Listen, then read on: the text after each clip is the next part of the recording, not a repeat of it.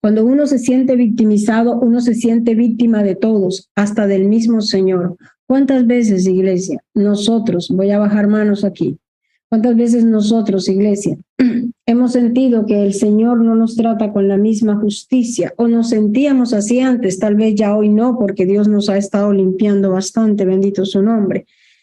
Pero cuántas veces nosotros llegamos a pensar que el Señor hacía acepción de persona, que el Señor era mejor con este que conmigo. ¿Cuántas veces lo pensamos? Yo llegué a un tiempo a pensar eso y se lo dije al Señor. ¿Cuántas veces llegaste a creer que el Señor trataba con mejor solicitud a aquel, al otro, y, no hacía así conmigo? Y yo se lo dije al Señor, Señor, parece que ellos si fueran tus hijos y yo fuera la bastarda. Y tuvo el Señor que hablar conmigo y decirme, ¿cómo traté a tu hermano Jesús? Él es la primicia en medio de ustedes.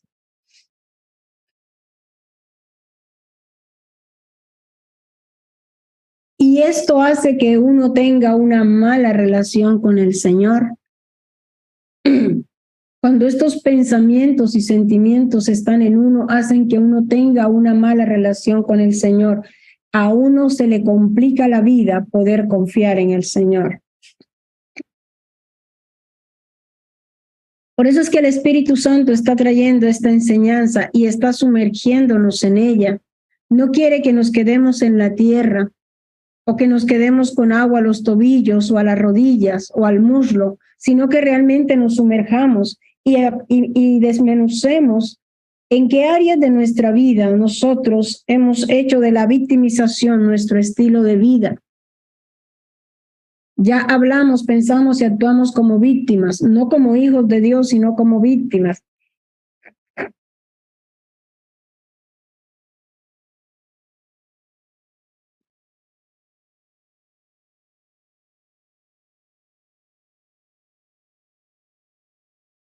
El Espíritu Santo quiere que tú y yo empecemos a revisar.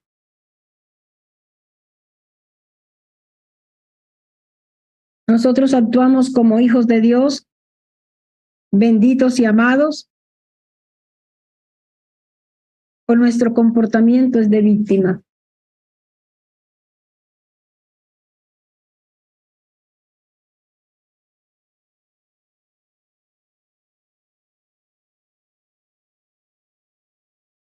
En la palabra profética que nos dio el Señor el sábado,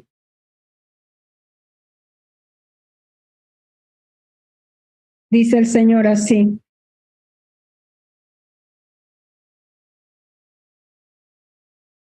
Quiero que lo mediten, dice el Señor. Imagínense donde Nehemías hubiese llegado a victimizarse en medio de las ruinas ¿Creen que hubiera logrado edificar, levantar muros, colocar puertas, enfrentar la turbulencia de la envidia a través de los enemigos de la edificación? ¿Creen que Satanás va a ayudarles a edificar? ¿Acaso no ven que cuando Nehemías se levantó a edificar, él invitó al pueblo a esforzar sus manos para bien Inmediatamente la envidia de Satanás se levantó para impedir la edificación. ¿Cuántas veces la victimización ha sido tu Zambalat? ¿Ha sido tu Tobías? ¿Te has preguntado? Si ellos fueron los que escribieron las cartas que los acusaban para parar la obra, recuerde que escribieron unas cartas para, para parar la obra en Nehemías 6, 5, 7. Dice la palabra, dice la palabra que nos dio el Señor. Convénzanse, dice el Señor. Lo que no viene de mí estorba su crecimiento y su edificación, dice el Señor. Yo lo llamé para que tuviesen el carácter de mi hijo y todo lo que no viene de mí los va a estorbar, los va a hacer tropezar y va a ser un impedimento para que vayan de triunfo en triunfo y de gloria en gloria. Tú y yo tenemos que empezar a meditar ahora que estamos en el campamento de Jehová.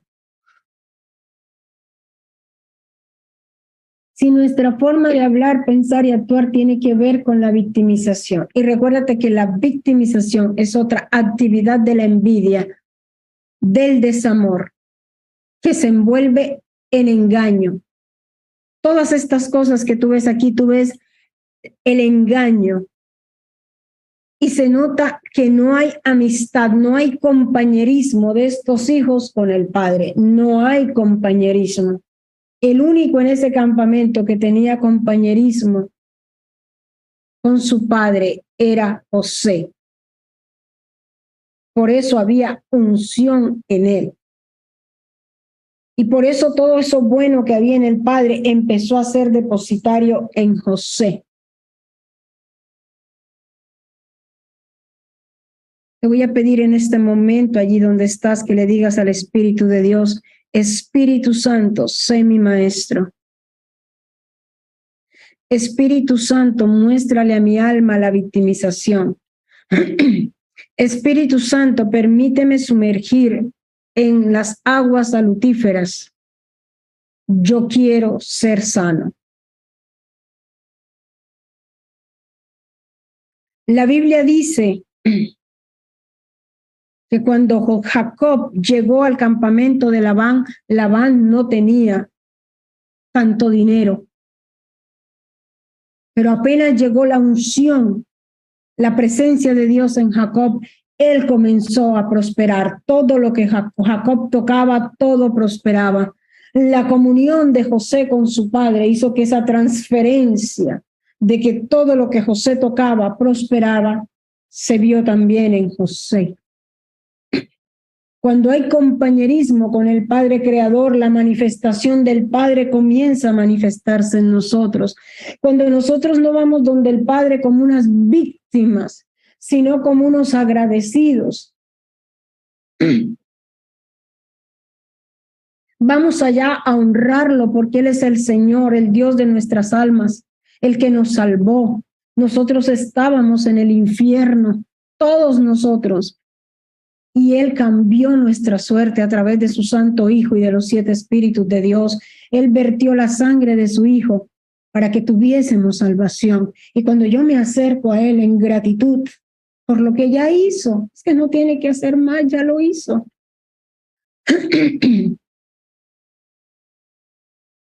Entonces, todo lo que Él es empieza a manifestarse en mí, comienza a haber una transferencia el compañerismo de Jacob con su hijo José y de José con su hijo Jacob hizo que todo lo bueno de Jacob fuera transferido a José. Si usted examina a José detenidamente, se dará cuenta que es todo lo bueno, todo lo bueno de Jacob. Porque es que a Jacob se le empezó a enredar la vida, fue con el asunto de las mujeres. Él estaba tranquilo, él era apacible y apareció la primera mujer, su madre, y le dijo que engañara a su padre. Y luego se fue a buscar una esposa y se le enredó la vida con Lea y con Raquel y se apareció Labán. Pero él en medio de toda esa turbulencia trató de mantener firme lo que había aprendido de su padre Isaac. Nótese que a pesar de que Jacob estaba en medio de una turbulencia, él no cogió un arma para matar a su suegro y a sus cuñados. Él nunca quiso tomar la vida de una persona.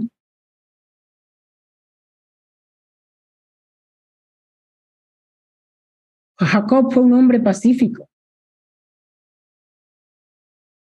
Y eso se lo transfirió a su hijo.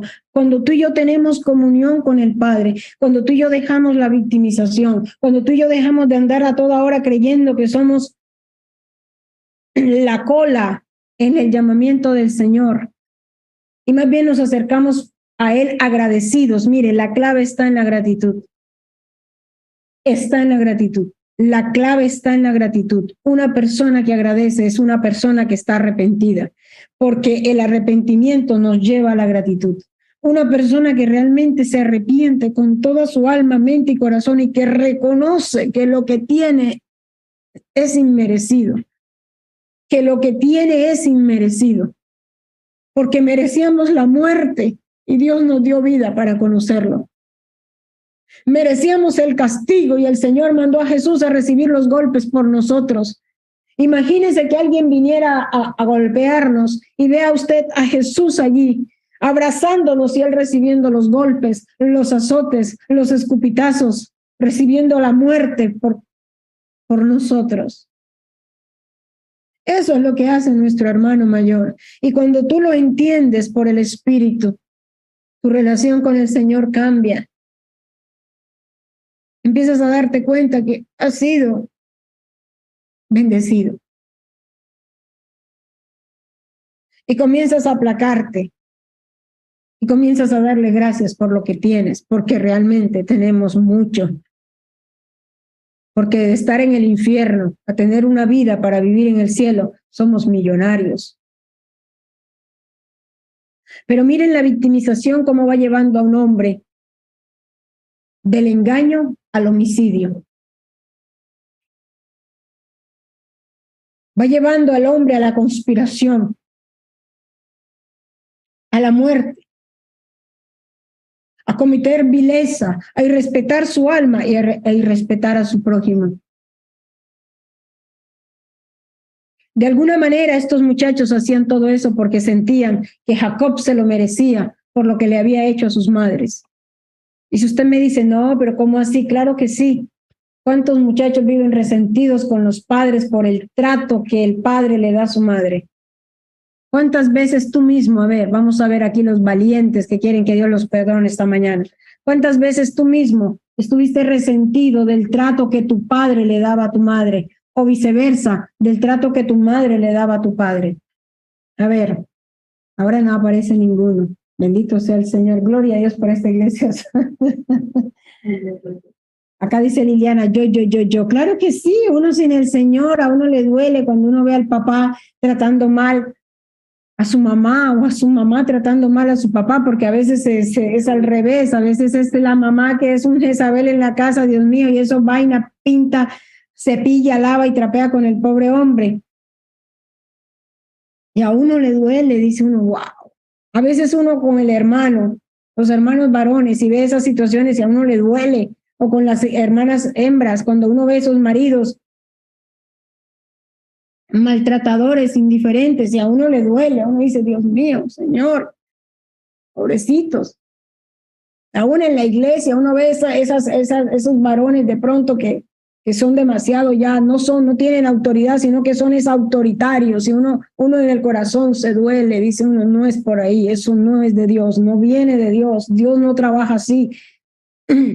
Dios no trabaja así y se siente uno afligido en el alma, o mujeres también en la iglesia que son unas jezabelitas en la casa y uno lo ve y uno se duele, primero por ellas, porque eso al final, eso es un boomerang, eso se devuelve porque se devuelve. Y segundo, va a destruir su hogar.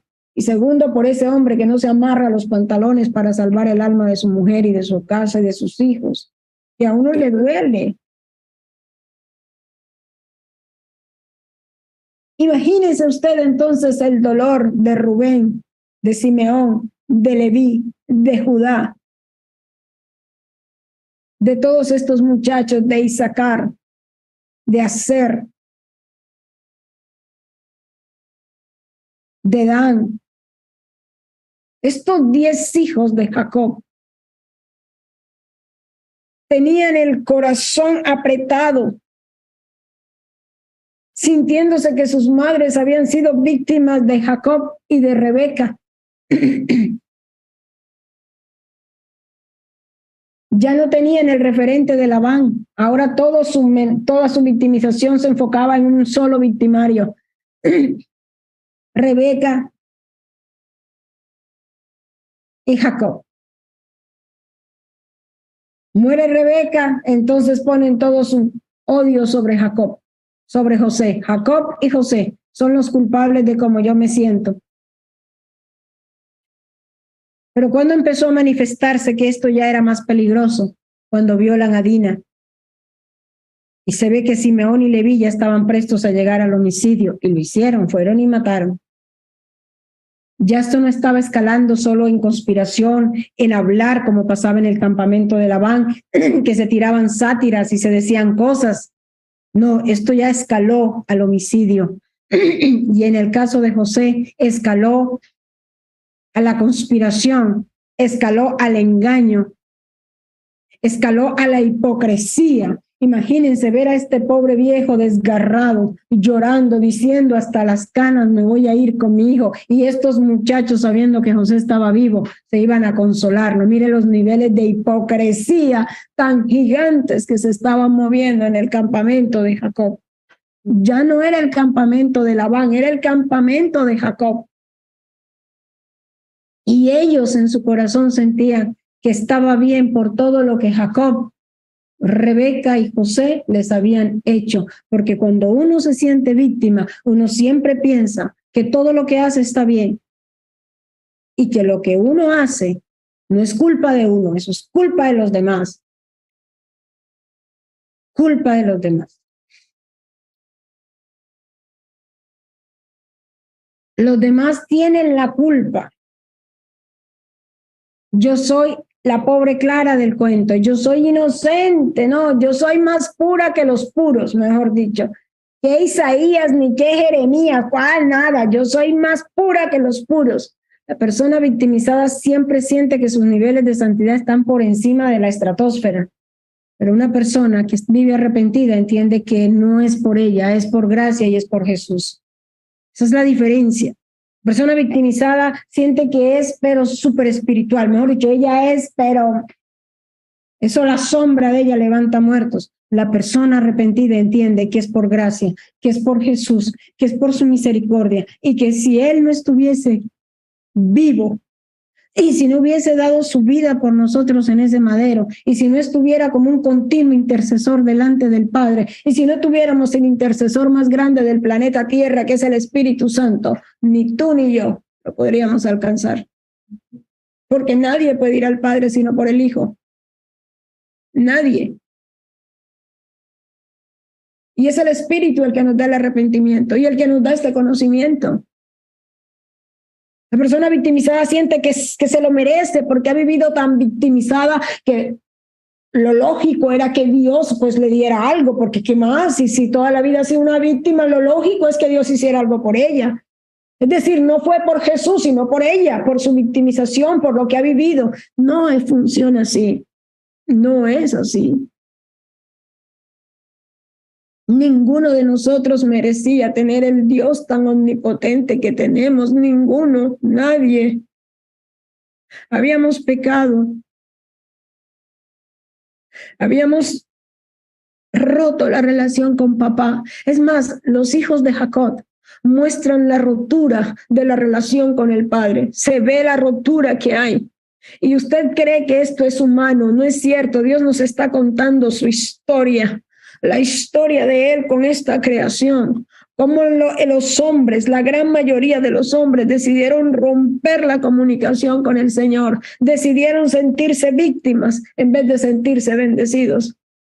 Solo uno, solo uno, uno de los once hijos que tenía Jacob en ese momento, solo uno quiso conocerlo. Solo uno quiso saber quién era su padre Jacob. Solo uno quiso la transferencia de lo que había en él. ¿Será que nosotros estamos igual?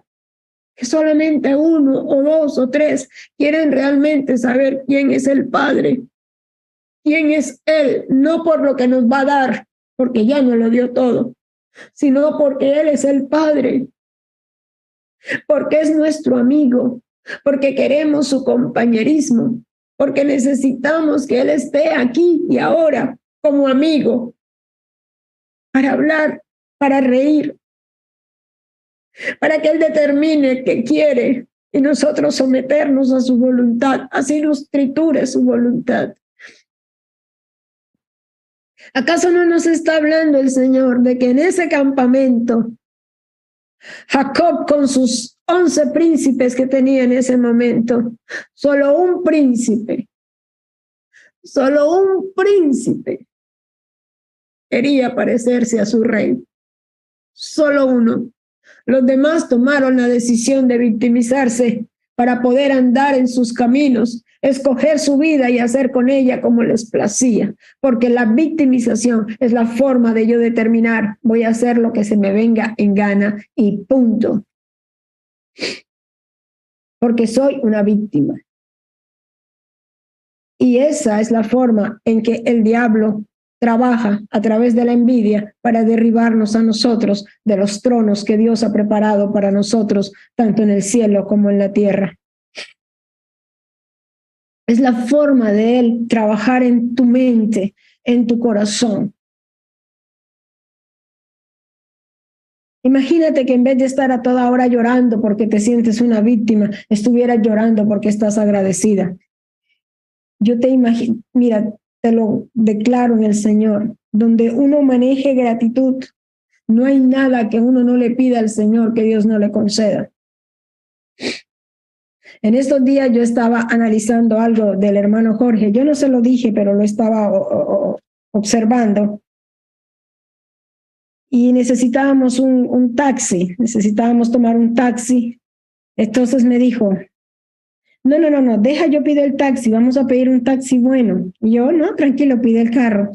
Y de pronto venía una camioneta, esas camionetas taxi que tienen los hoteles, y me y dijo, sabes, así, en ese carro es que yo me quiero ir. Y de pronto ese carro vino y paró. Él no sabía si ese carro traía gente, porque generalmente por aquí, por este sector, casi siempre los taxis están ocupados y el taxi paró. Ese carro, habían pasado varios taxis ya. Y él llegó y señaló y dijo, en ese taxi, el taxi inmediatamente llegó y paró y en ese taxi nos fuimos. Y yo en el camino, yo no le dije absolutamente nada a él porque he visto que a veces sale con eso, dice, es que yo quisiera tal cosa, es que yo quiero que el Señor me dé tal cosa. Y veo que eso empieza a llegarle. Y me quedé pensando, yo dije, Señor, él ni se da cuenta que te pide y enseguida le das. Es tanto el compañerismo que él ha alcanzado con el Señor en medio de tener que renunciar a su vida para dejar que Dios haga la suya en él. Que son cositas. Tú y, tú y yo podemos pensar, pero eso es una bobada. De pronto para ti es una bobada, pero para mí no. ¿Por qué? Porque muchas veces uno se puede quedar allí horas esperando un taxi, o puede no llegar el taxi, o se puede ir uno con, eh, con un taxista eh, de esos que les encanta correr. Muchas cosas, pero ahí es donde entra la gratitud. Ahí es donde uno se goza de esos detalles hermosos, como en estos días tenía muchas ganas de comer peto muchas ganas de comer peto, muchísimas. El peto es una mazamorra que hacen con maíz blanco. En, Antioquia le dicen mazamorra, le dicen claro también. Pero el peto es una variedad de Córdoba que es que es con leche y estas cosas. Y yo quería hacerlo porque mi hermana Beatriz me hacía peto. Y estaba con un antojo de peto, quería comer peto. Y le había dicho eso a Jorge, le había dicho, ay, yo tengo ganas de comer peto. Y él me dijo, yo también, yo también porque Beatricita nos hacía y nos dejaba para, para varios días para que nosotros nos preparáramos, que si queríamos claro queríamos mazamorra, podíamos usar el maíz que nos ya nos dejaba preparado. Bueno, un día llegó mi sobrina y yo le dije, oye, princesa, yo quiero peto. Me dijo, tía, yo nunca he hecho eso. Yo le dije, yo no sé, yo quiero peto, le dije. Y ella se fue y el sábado había preparado por primera vez en su santa vida, bendito su nombre y Dios me bendiga mi pequeña, fue y preparó el peto, igual como su mamá, lo dejó exacto como lo hace su madre. Y yo le agradecí eso al Señor porque para empezar me ayudó con el intestino de una forma increíble. Fue como comer medicina. De verdad, fue fue no solamente fue el poder comer algo que quería, sino la medicina que sentí en mis intestinos. Fue increíble. Y le dije a Jorge, comí esto y me siento aliviada del intestino. Bendito su nombre.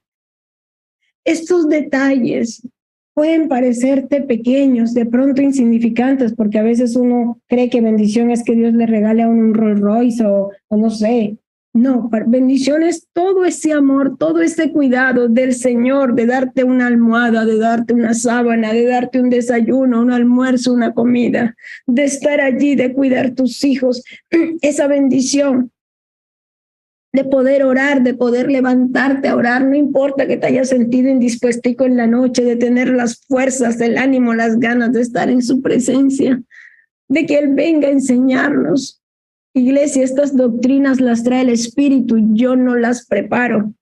Yo me levanto y Él empieza a hablarme de lo que va a enseñar. Y muchas veces ni siquiera me dice, cuando yo lo veo, Él está hablando. Y yo sé que es Él, porque eso ni me ha subido a mí al corazón. Y sé que es Él. Y se lo agradezco tanto. Y lo bendigo por tanto amor. Lo bendigo por esa mascotica que nos regaló Tito. Lo bendigo por una silla donde sentarnos. Lo bendigo por el amor que Dios le ha dado a esta familia para conmigo y a mí para con esta familia llamada Concilio Cristiano de Restauración Levítica. Lo bendigo al Señor por ese regalo que le dio el Señor a Felipe y a Gerard con Ariel, Esteban. Bendigo al Señor, mi Dios, por todas estas cosas. Bendigo al Señor, mi Dios, porque hoy está Dianita Rodríguez de cumpleaños. Diani, el Señor te bendiga, mi princesa. El Dios de Abraham, de Isaac y de Jacob te bendiga, mi bella. Seas bendita en el nombre de Jesús por ser esforzada, por ser una buena esposa, yo te bendigo por creerle las promesas a Papito Dios y caminar en esa revelación, mi pequeña. Feliz cumpleaños, Dianita Rodríguez, la esposa de Tito. Benditos sean Tito y Dianita. Yo los bendigo en esta hora. Todo esto son maravillas que hace el Espíritu Santo, iglesia. Yo bendigo a cada uno de ustedes en esta mañana. Ustedes son unos benditos del Señor. Ustedes son un milagro irrepetible, un milagro de mi Padre, un milagro de santidad, un milagro de justicia. Qué hermoso poderles decir, hermanos, Qué hermoso poder saber que Dios me los ama, me los cuida, me los bendice, los rodea con su amor. Qué hermoso, son maravillas. Miren, cada vez que uno de ustedes cumple años, yo me gozo. ¿Por qué? Porque en la pandemia tanta gente que murió, pero Dios nos guardó. ¿Cómo vamos a vivir victimizados cuando Dios ha sido tan bueno con nosotros? Tan bueno con nosotros.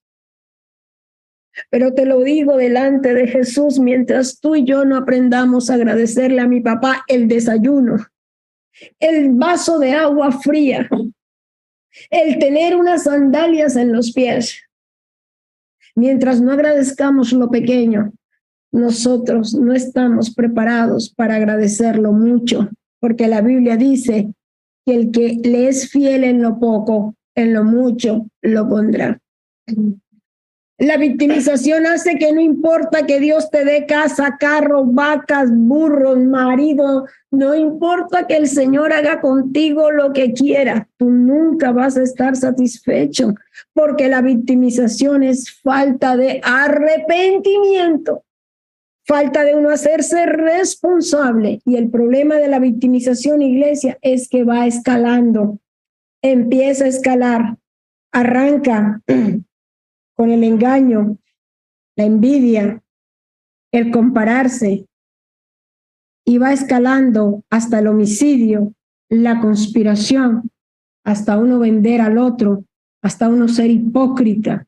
La hipocresía de estos hijos consolando a su padre cuando ellos sabían que José estaba vivo y que ellos lo habían vendido.